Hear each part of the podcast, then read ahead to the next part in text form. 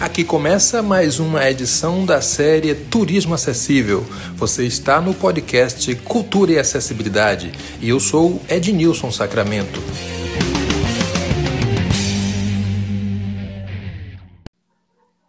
Olá, mais uma vez, um abraço a você que acompanha os episódios Turismo Acessível. Eu sou Ednilson Sacramento e agora começamos mais um episódio falando sobre cultura e acessibilidade. Hoje nós conversamos com o engenheiro mecânico Paulo Nelson Araújo, ele que é especializado em acessibilidade, também conhecido e muito conhecido como Paju.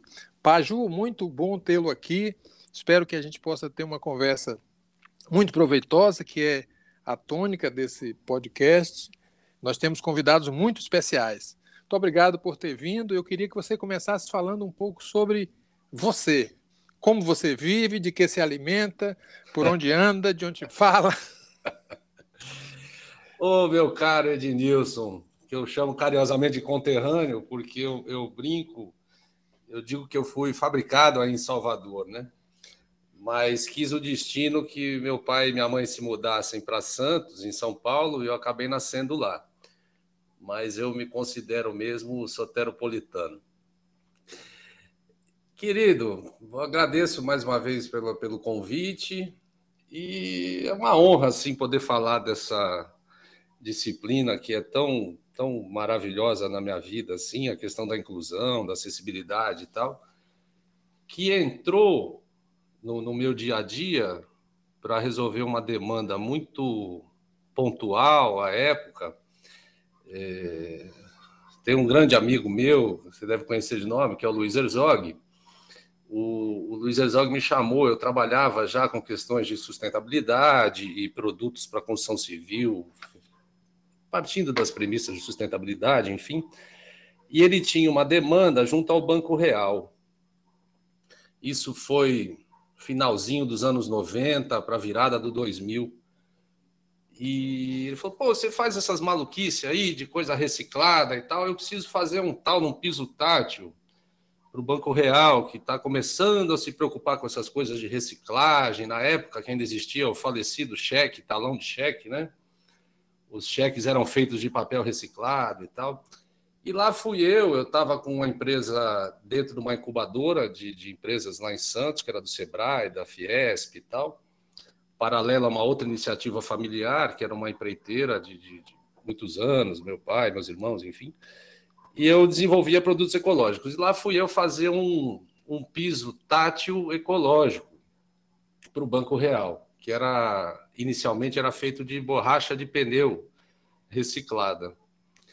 E aí, caro, eh, fomos lá, fizemos aquela obra, é, ninguém na época no Brasil fazia placas Braille e a gente também acabou, desculpa, a gente acabou peitando essa demanda. Então a gente fez os pisos e também fizemos a sinalização, porque isso nasceu de uma parceria com, com o Instituto Laramara, que você conhece aqui em São Paulo, é, que era quem é, ainda é, né, junto com, com a Dorina e tantos outros, mas é referência no assunto. Então, a gente também encampou no nosso escopo, naquela época, fazer umas as primeiras placas Braille.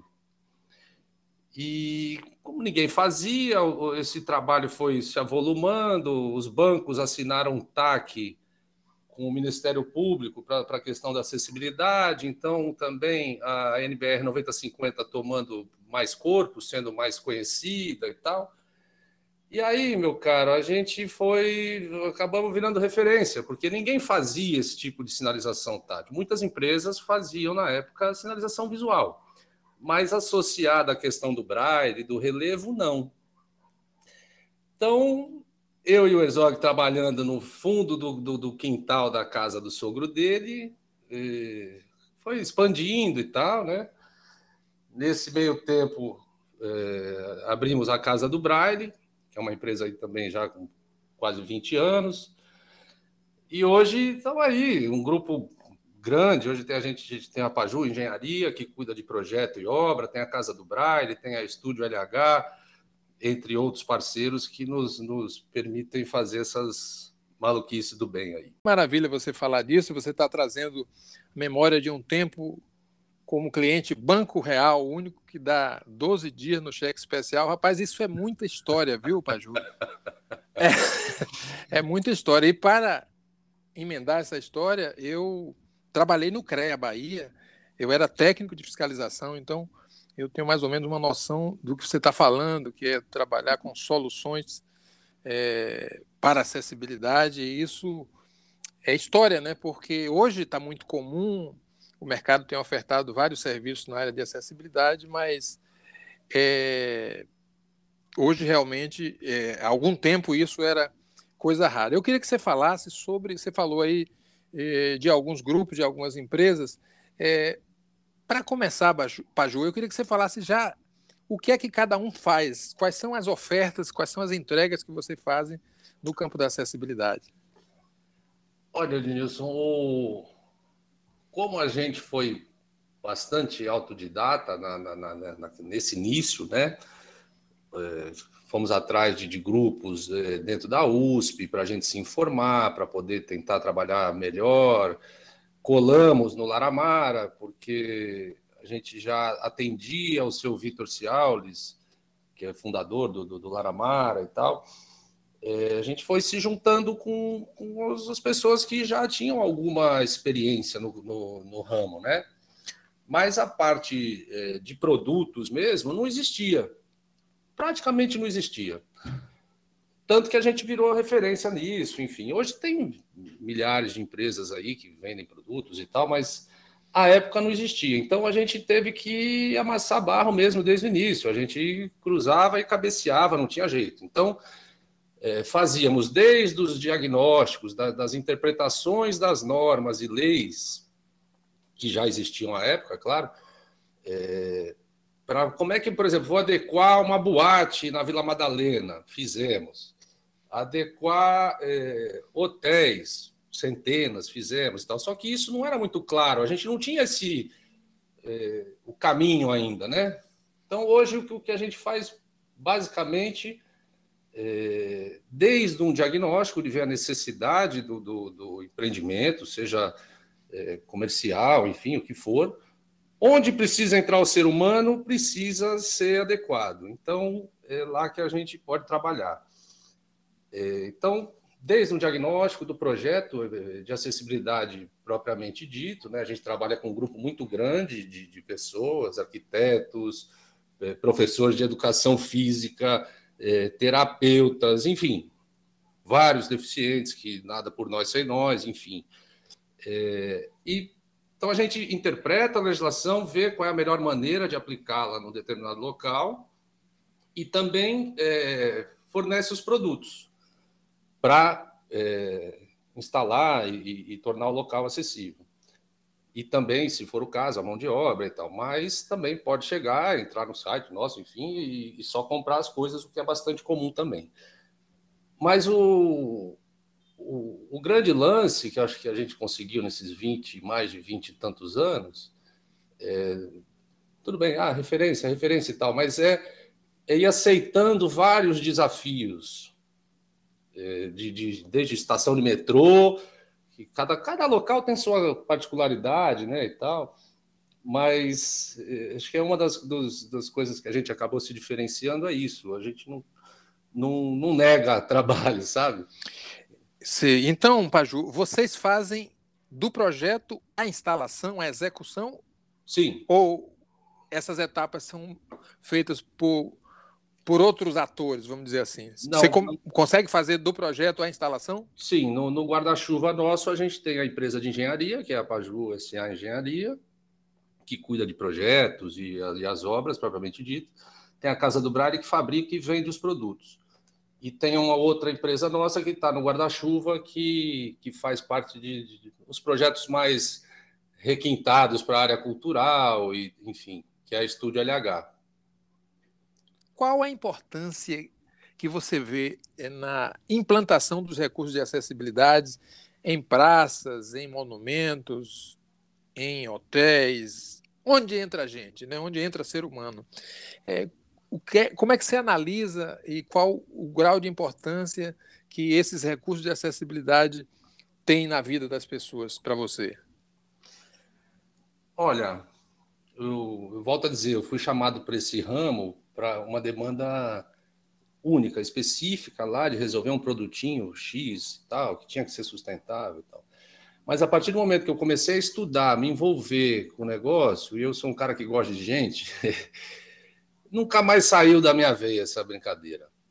É, eu acho que é, é imprescindível, né? Uma coisa de respeito ao ser humano. Não tem essa que, ah, eu vou fazer para cumprir lei. Nada, o negócio tem que ser bom para todo mundo. É, e esse é o nosso papel: permitir que uma pessoa entre no museu e tenha a mesma experiência que eu, que tenho 6, 7 graus de, de, de deficiência visual aqui, um cara que não enxerga, um outro que está numa cadeira de roda, enfim é, a vida tem que ser o, o mais é, igual possível para todos, né? Então, assim, isso passa por museu, passa no nosso dia a dia, na esquina de casa, é, aquela rampinha que falta, aquela sinalização que não existe é, em todos os, quase todos os lugares que a gente anda. Enfim, eu acho que a gente tem uma legislação bastante avançada, é, a gente, de uns anos para cá, a gente tem trabalhado bastante fora daqui também. A gente tem uma, um braço nosso que está lá em Portugal. É, a Espanha, que é referência também na questão de deficiência visual e tal. Mas, em termos de legislação, eu entendo que a nossa, assim como a ambiental, que eu também atuo um pouco, é, eu acho que a gente está bem avançado e volto a dizer, mais do que cumprir legislação, a gente tem que respeitar o ser humano. Então, é, esse eu acho que é o grande lance, sabe? É, você tem uma ideia, faz. É um negócio que eu não gosto muito de falar, mas vou me permitir falar aqui. Há uns quase 20 anos atrás, a gente já estava nessa de fazer projetos e ser chamado para muitos lugares e tal. Aí lá fui eu para um resort em Porto de Galinhas, que um grupo espanhol havia comprado. Não lembro o nome, nem me interessa. Cheguei lá, o cara veio lá, um senhor bem bonachão e tal. Falou, Gero Paulo, é você? É, é, sou eu, tá? Você que vai resolver esse meu problema, porque eu preciso ter quarto para aleijado aqui. Que começo, hein?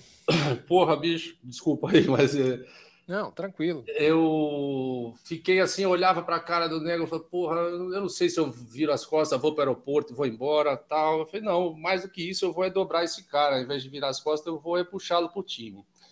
Bom, deu que cinco horas depois de papo, esse cara que começou a nossa relação com essa trágica fala, ele estava convencido da necessidade de ter não só os quartos que a lei mandava, mas muito mais do que isso a gente tratou de lugar para cão-guia, tratamos de rampas em piscina, enfim. Então, é, é, um encanto, né? Você poder melhorar a vida da pessoa, das pessoas, né? Acho que esse é o grande lance da engenharia, né? Fazer melhorar a vida do ser humano com cada vez menos recursos, enfim. Sem dúvida. Isso Paju, é o que me encanta. É. Estou conversando aqui com o Paju, engenheiro mecânico, especialista em sustentabilidade ambiental, em acessibilidade. Paju, você começou falando que começou é, com piso tátil e também algumas placas em braille. Quais são hoje os produtos que vocês fornecem, além, naturalmente, das instalações, dos piso táteis, placas? Quais são os principais produtos que vocês entregam hoje para o mercado? É, como eu, eu conversei um pouco antes, eu falei, a gente acabou se especializando em, em coisas complicadas. Volto a dizer, o que nos encanta mesmo. Óbvio, óbvio, lógico que nós temos lá o nosso feijão com arroz, que vende piso, placa, lá, lá, lá, lá, lá. Mas para a gente ir além e, e, e, tentar deixar as coisas mais completas, então a gente foi desenvolvendo soluções tecnológicas, novas maneiras de fabricação e tal. Pra você ter uma ideia, essas plaquinhas que você vê nos corrimãos aí, todo o Brasil, aeroportos e tal, tem lá uma plaquinha em braille e tal. As primeiras feitas no Brasil fui eu e o Herzog que fizemos na mão. A gente criou um dispositivo que a gente amassava o alumínio e começamos a vender aquilo lá e tal. Hoje você compra por 10 reais uma placa daquela. Passei quase um ano sustentando meus três filhos com aquelas placas e outras, né? nos, nos, anos 2000. Mas é, de lá para cá, o que, que você pode botar de tecnologia? Muita coisa, pô, nós começamos a trabalhar, mal tinha internet.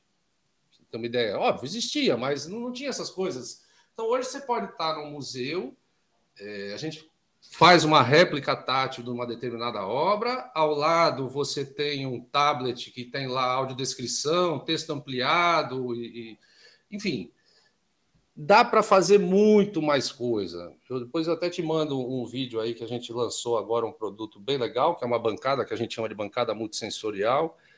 Óbvio, isso nem sempre vai se aplicar em todos os cantos, mas se aplica, por exemplo, nos pontos turísticos que a gente está rodando lá em Portugal. A gente está montando um projeto grande para os castelos e tal.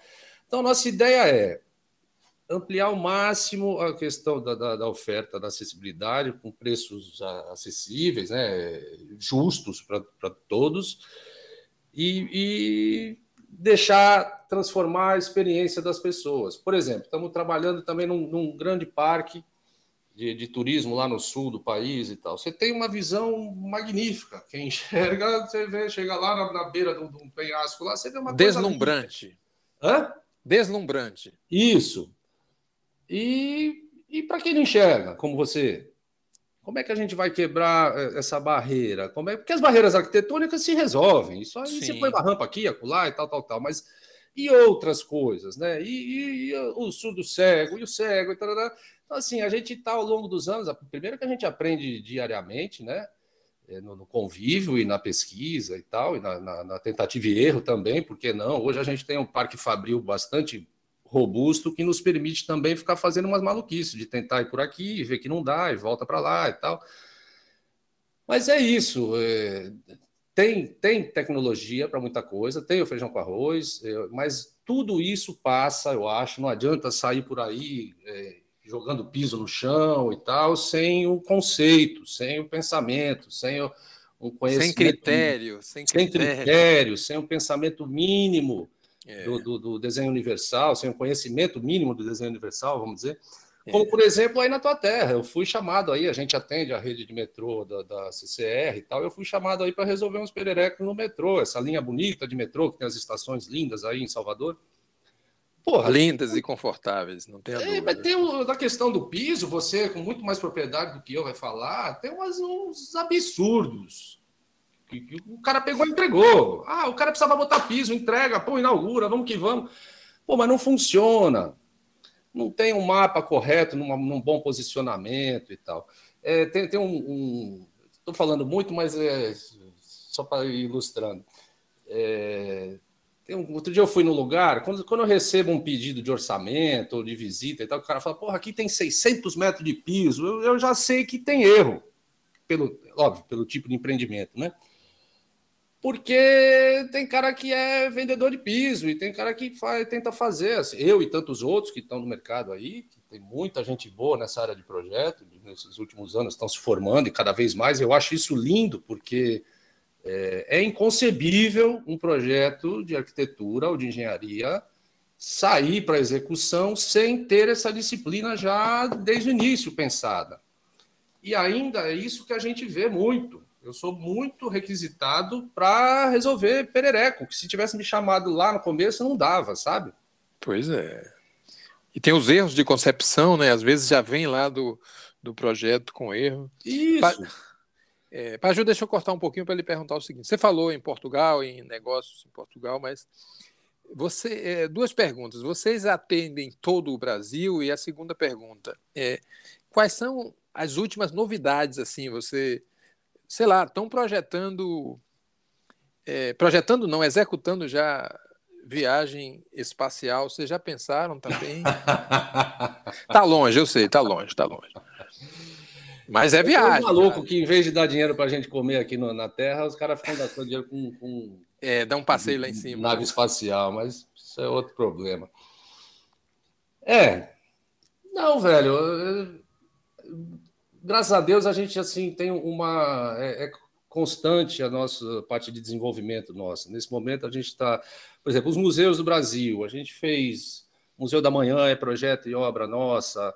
É, Museu do Futebol, língua portuguesa, fase 1, fase 2, né, depois da tragédia, é, tem coisa nossa lá, é, Pinacoteca, é, a parte cultural, a gente está bem, bem enfrunhado assim, sabe? É, e tal cultural, as exposições de tal cultural e tal. E hoje é legal que acontece assim. Antigamente a gente era chamado para resolver um problema e tinha que explicar desde o beabá. Hoje, tem institutos, museus e tal que nos chamam, hoje não, há um bom tempo, né? Isso também graças à USP. Eu falo muito da nossa região aqui em São Paulo, mas é, isso também se aplica a outras, algumas outras no país.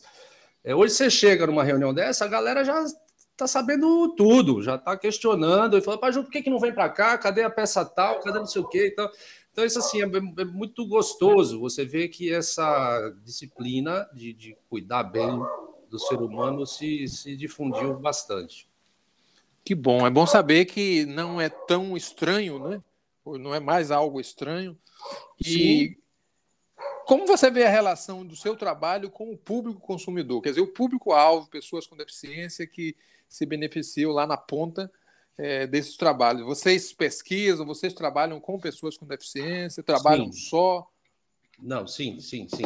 Não dá, né, para a gente inventar umas coisas. É, tudo bem, dá para fazer workshop, botar uma venda, sentar numa cadeira de rodas e rodar por ali e tal. Isso é tem que ser feito para a gente tentar tentar passar o que o, a pessoa passa.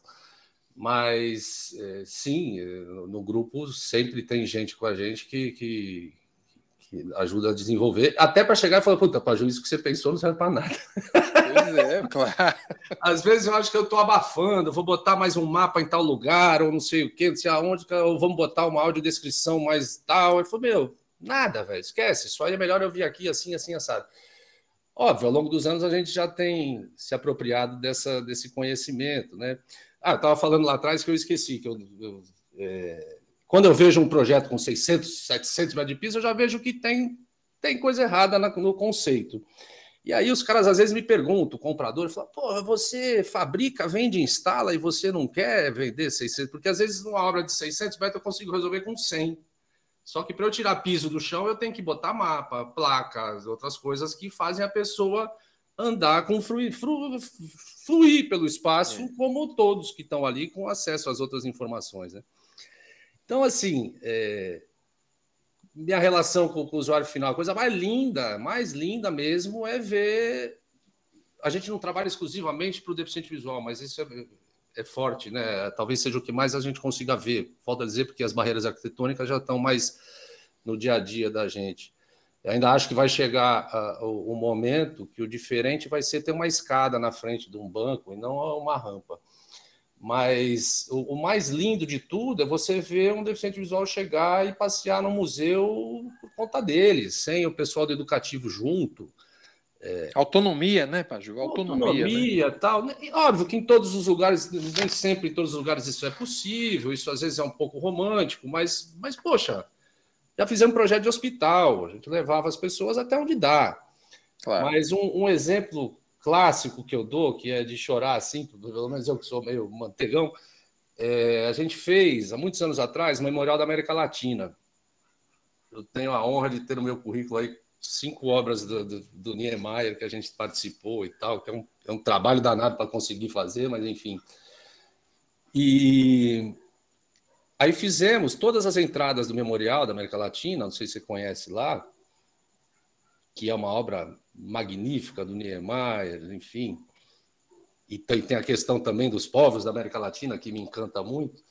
É, a gente botou em cada entrada, a gente botou uma maquete do, do daquela coisa monumental que, isso, que é o memorial, né?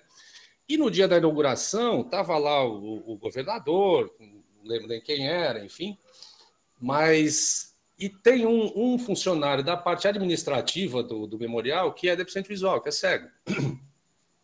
E aí, obviamente, chamaram o cara para fazer a matéria, ele, ele encostar ali na, na, na, maquete e tal. E ele pegou, passou a mão na maquete e sentiu que o prédio dele era redondo e ele não sabia. Pois é, que descoberta. Dez anos que o cara não trabalhava lá, o cara começou a chorar e nós juntos, né? É, é muito forte. É. Só quem passa por isso é que tem conhecimento dessa sensação. É muito então, assim, forte. hoje você vê um filme aí, um Batman saindo aí com audiodescrição, com não sei o quê, que nossos parceiros fazem lá da Iguale. Bicho, é, é o mínimo. É, não, não, pois não é. tem outra. É. é. a mesma coisa que tu reciclar o lixo, é separar o lixo para reciclagem, sabe? É uma coisa que não tem volta. Eu, Eu, por muitos anos eu fui chamado para dar aula nos primeiros e últimos anos de arquitetura, engenharia civil e tal, por conta da nossa relação com a questão da sustentabilidade, construção sustentável e tal, e também da acessibilidade. E o título da minha aula, que não dou desde que chegamos na pandemia, é Construção Sustentável, um caminho sem volta. Então, assim, a inclusão, a sustentabilidade e tal, não tem, não dá mais, velho, para você pensar num espaço público sem esse conceito. Sem Tanto dúvida. que estão aí os prédios certificados, que eu tenho a honra também de trabalhar, de ter mais de 50 prédios LEED que a gente já fez e tal. Aí a gente aplica uma cola diferente, um, um, um acrílico reciclado, para o cara poder ganhar créditos na certificação ambiental dele e tal. É algo pensado, né, Paju? Não é algo jogado, né? Não é a, a, a, obra pela obra, não é o serviço pelo serviço. Tem que ser algo pensado sim, e, sim. como você falou, sustentável, né? Óbvio que nem sempre o, o, cliente, o contratante vai aceitar, porque algumas coisas oneram aqui e acolá e tal. Dá para eu adequar um espaço com X? Dá. Se eu botar X mais um, fica melhor? Fica, mas se não couber no bolso, a gente não vai deixar o negócio capenga porque não está fazendo em sua totalidade, né? Mas eu acho que é isso, cara, é pensar os espaços para o ser humano, não tem essa.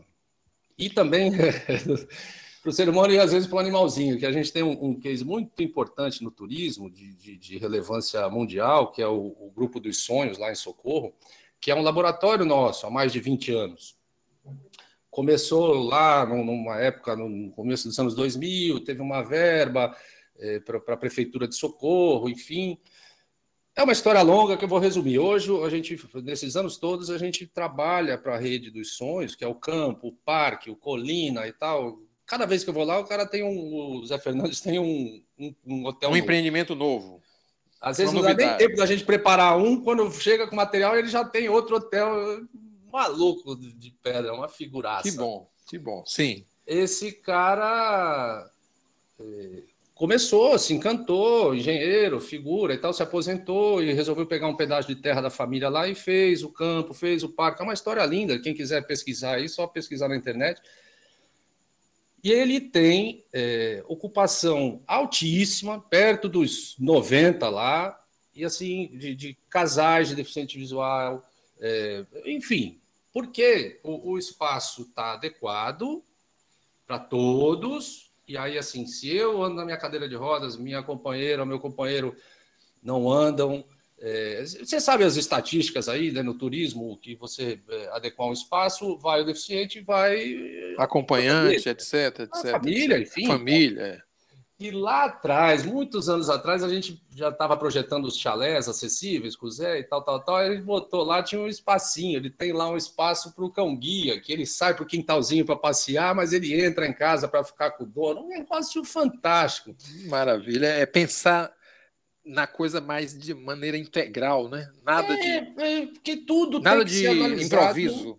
É, claro. de uma maneira holística, não tem como, velho. Não tem como. Ele, ele tem o empreendimento daquele, ah, tudo bem, legal, super acessível. É, o cara desce de, tiro, de, de, tirolesa, ele sai de São Paulo, chega em Minas Gerais, o, o, o cadeirante, o cego, todo mundo pode fazer isso, boia cross. O que você imaginar, aliás, foi lá que, que surgiu a questão do turismo de aventura acessível.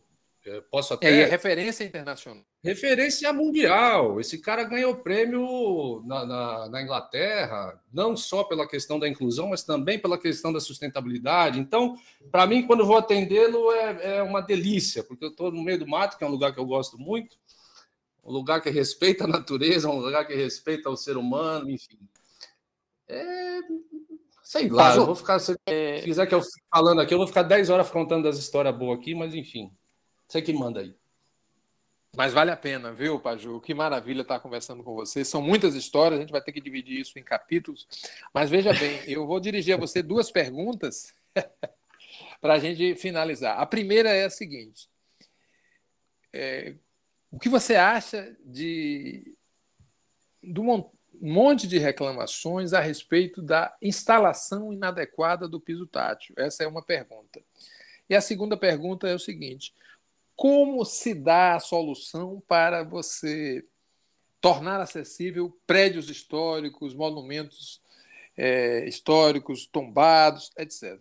Eu queria que você falasse bem brevemente sobre essas duas situações. É. Uma é aquela do dia a dia, da rua, que muitos pisos são instalados que vão dar no nada, vão dar no muro, etc. E é. depois você falasse sobre a questão do patrimônio histórico. Isso aí é uma pena, né? Porque assim, joga esse dinheiro público fora, na maioria das vezes é público. Aí você pode vir com aquela história, ah, as empreiteiras, não sei o que e tal, mas isso é outra seara que a gente discute. E isso a gente tenta resolver no dia da eleição. Mas é, é uma questão técnica. O corpo técnico, por exemplo, São Paulo tem uma CPA maravilhosa e tal, tal, tal. É, várias cidades no país têm cartilhas de calçada, que umas obrigam a ter o piso, outras não e tal. Eu tenho um sério questionamento sobre piso tátil. Eu acho que tem lugares que, que são mesmo obrigados, que você tem que travar a pessoa ali em cima, até por uma questão de segurança e tal. Mas a norma hoje, um negócio que eu falo há 20 anos, a norma dos, dos anos para cá já fala, da 16 para cá, pô, na ausência do balizamento natural, você mete o piso lá e tal. Mesmo Exatamente. assim, tem legislações mais restritivas em municípios que exigem. Por exemplo, Porto Alegre, eu estou fazendo um projeto de um bairro gigantesco lá, de uma, de uma incorporadora, e no meu conceito, é, não colocaria piso na calçada. Ponto. Por quê? Porque não precisa. Não precisa. Se você fizer um projeto direito, joga o cara da, da, da, da esquina ali, da, da, da rampa rebaixada que atravessou a faixa, joga ele na beira do lote, o cara se vira. E óbvio, aí você tem as tratativas que você dá em cada passagem, isso está previsto na norma. Mas você chega em Porto Alegre, tem que ter piso na calçada. Enfim, é uma história longa essa aí, dá para questionar, mas tudo se resolve com conhecimento técnico, com, com, com dedicação a olhar a legislação e as possibilidades dela. Aí você vai pensar num piso drenante, vai pensar ali na faixa de serviço, pá, pá, pá, pá, pá. Isso tudo é previsto na legislação, mas o grande lance eu acho que ainda é, é a interpretação da norma é, com um bom senso. Em relação é. ao. E, e para isso tem aí, velho, tem a BNT. Você se inscreve na BNT lá, paga X reais lá, você faz curso à torta direito lá. E faz com outros profissionais também. Eu digo como referência a BNT, primeiro porque é referência mesmo. Sim. E sou associado, uso, eu faço curso de atualização, volta e meia, é até engraçado que nos cursos, boa parte dos projetos mostrados são obras nossas. Então, que eu bom, né? até acabo que interagindo bom. com os professores, enfim. Porque, volto a dizer, nós estamos muito tempo nessa estrada. Então, onde você passar aí, quando você for embarcar aí no, no aeroporto, você vai ver placa nossa e tal, enfim.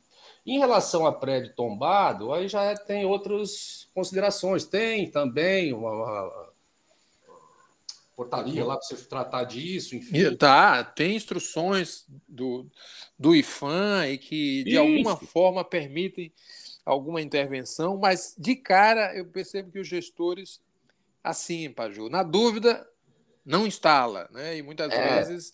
Mas na é, dúvida não instala, o que, que eu faço para não instalar? Esse que eu acho que é o grande desafio, que é o grande lance meu, do Herzog, da equipe nossa. Porra, eu tenho que dar um jeito nisso. Ah, mas essa tenho que sair sapecando piso para todo canto. Não, senhor. Como é que nós vamos fazer? Como é que nós vamos levar o cara para um canto que ali ele possa ter informação eh, e, e, siga eh, ou pela parede, ou ele vai ter a informação dele, ou também, como prevê a legislação, você vai até onde dá, onde, onde é possível. Só que ali naquele lugar que eu levei o cara, ele tem que ter toda a informação do entorno. O que, que é esse prédio? Porra, eu estou tratando lá de castelo que tem 700 anos. Vai chegar lá o bonitão agora. Quem sou eu na fila do pão para chegar lá e falar: olha, mete um elevador aqui? Não. Porra. Sim, sim. Mas. Tem que ter, é como eu falei, tem que ter critérios e, e é uma frase batida, mas cada caso é um caso. Eu acho que tem que se estudar, inclusive, é, a viabilidade. Né? Agora, Sim. cruzar os braços e dizer simplesmente não, porque se esse patrimônio não for servir para as pessoas, e aí quando eu falo as Sim. pessoas, todas as pessoas, Sim. É, é só vitrine, né? Nós acabamos de entregar, eu tive sábado agora num concerto maravilhoso no, no, no, Teatro Municipal de São Paulo aqui e tal. E no aniversário de São Paulo, eu não estava aqui, que eu estava fazendo nossas coisas lá em Portugal, o, o, mas a gente entregou para o aniversário de São Paulo as fachadas táteis do teatro e de mais três pontos do, do município. É, repetindo um serviço que a gente fez em Olinda, que é eu, eu, tenho como fabuloso, que é feito junto com um parceiro nosso lá, o, o Klesley. Ele começou a se envolver com essas coisas. Aliás, foi muito engraçado. Esse merece eu contar, vou tomar mais um tempinho seu. Eu fiz publicidade também nos anos 80 e tal. E aí, 30 anos depois, eu estou aqui no escritório, liga um cara e fala: Bom, queria saber aí, negócio de acessibilidade, Braille e tal. Falei, quem está falando? Foi a Klesley, com aquele sotaque de pernambucano maravilhoso, né? Falei, Clésia, por acaso você estudou em Santos? Falei, estudei, por quê? Falei, pô, eu sou Caju e tal, tal, tal. 30 anos depois o cara me liga. Hoje é parceiro querido, estamos juntos aí em várias coisas. Mas com ele a gente fez as fachadas de Olinda, das 13, 15, não lembro o número certo, mas as, as igrejas da, da, de Olinda. E esse negócio, e tudo, óbvio, aí tem lá o relevo, o detalhe, relevo, braille, pá, pá, pá, QR Code, toda essa pataquada que você conhece e que é maravilhoso fazer. É, Sim. É maravilhoso ver a pessoa utilizando.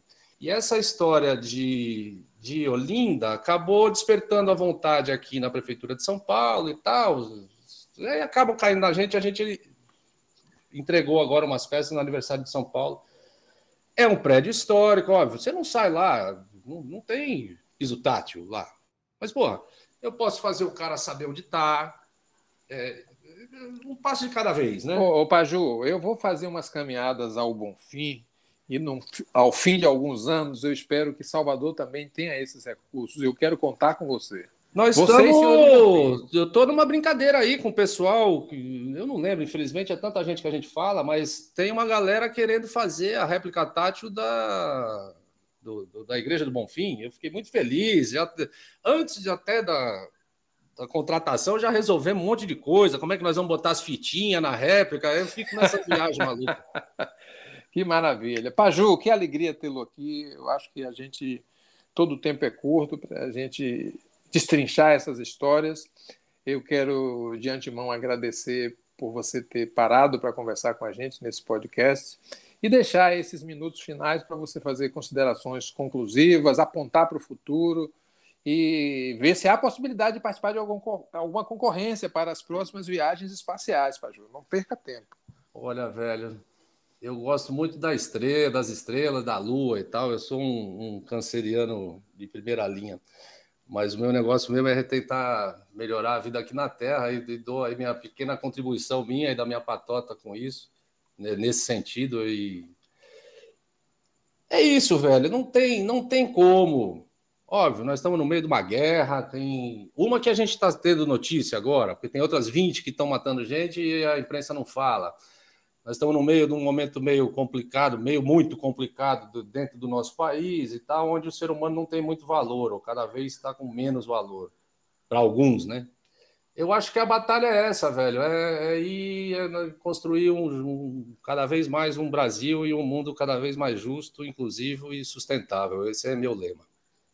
Pois é, assim conversamos com o engenheiro mecânico Paju, um nome de referência é, na arquitetura, no urbanismo, é, na sustentabilidade. Eu fico muito feliz por estar conversando com você, Paju, e poder trazer essa conversa para outras pessoas que estão acessando essa plataforma. Um grande abraço e até a próxima. Um beijo no seu coração, querido. Precisando é só chamar.